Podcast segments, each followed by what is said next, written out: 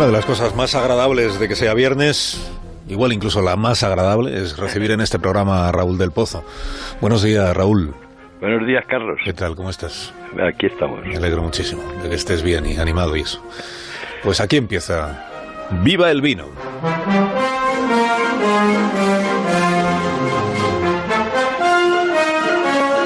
Los paranoicos, los paranoicos hicieron barricadas en las redes y chistes. Pizza.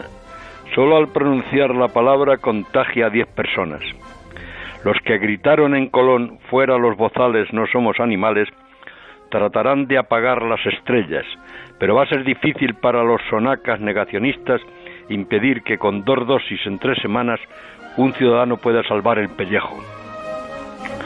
Saludemos a los miles de héroes desconocidos que se han jugado la vida sometiéndose al experimento, la mitad vacunándose, la otra mitad con dosis de placebo.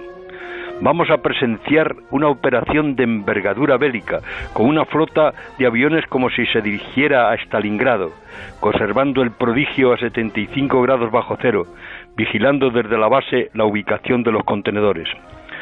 La Organización Mundial de la Salud reconoce que ningún país tiene ahora tan sofisticado almacén. Preparan dosis para 1.300 millones de habitantes del planeta y 300 millones para Europa, para España, que podrían empezar a llegar el mes que viene. Será gratis y no obligatoria. La gran noticia ha sido celebrada en Madrid con 400 fiestas y botellones por los gilipollas que no saben que están bailando con la muerte. Los rusos aseguran que Sputnik 5 también está listo y ha logrado el 92% de la impunidad. Los voluntarios que han tenido el valor cívico de dejarse vacunar dicen que los efectos secundarios son parecidos a una resaca.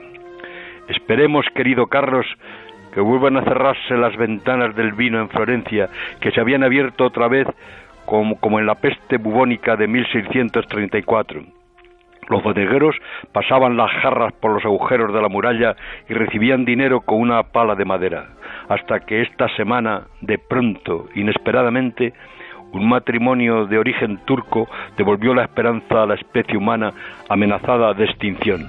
Viva la ciencia y viva el vino.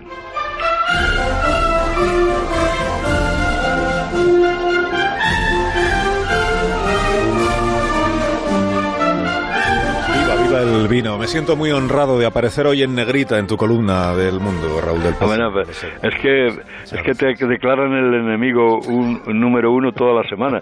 Eso es que vas en la línea correcta. Cuídate mucho, Raúl. Un, un. Hasta el viernes que viene. Adiós, adiós.